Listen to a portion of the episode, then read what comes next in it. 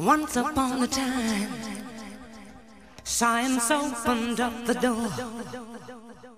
We would feed the hungry fields till they couldn't eat no more. But the potions that we made touched the creatures down below, and they grew up in a way that we'd never seen before.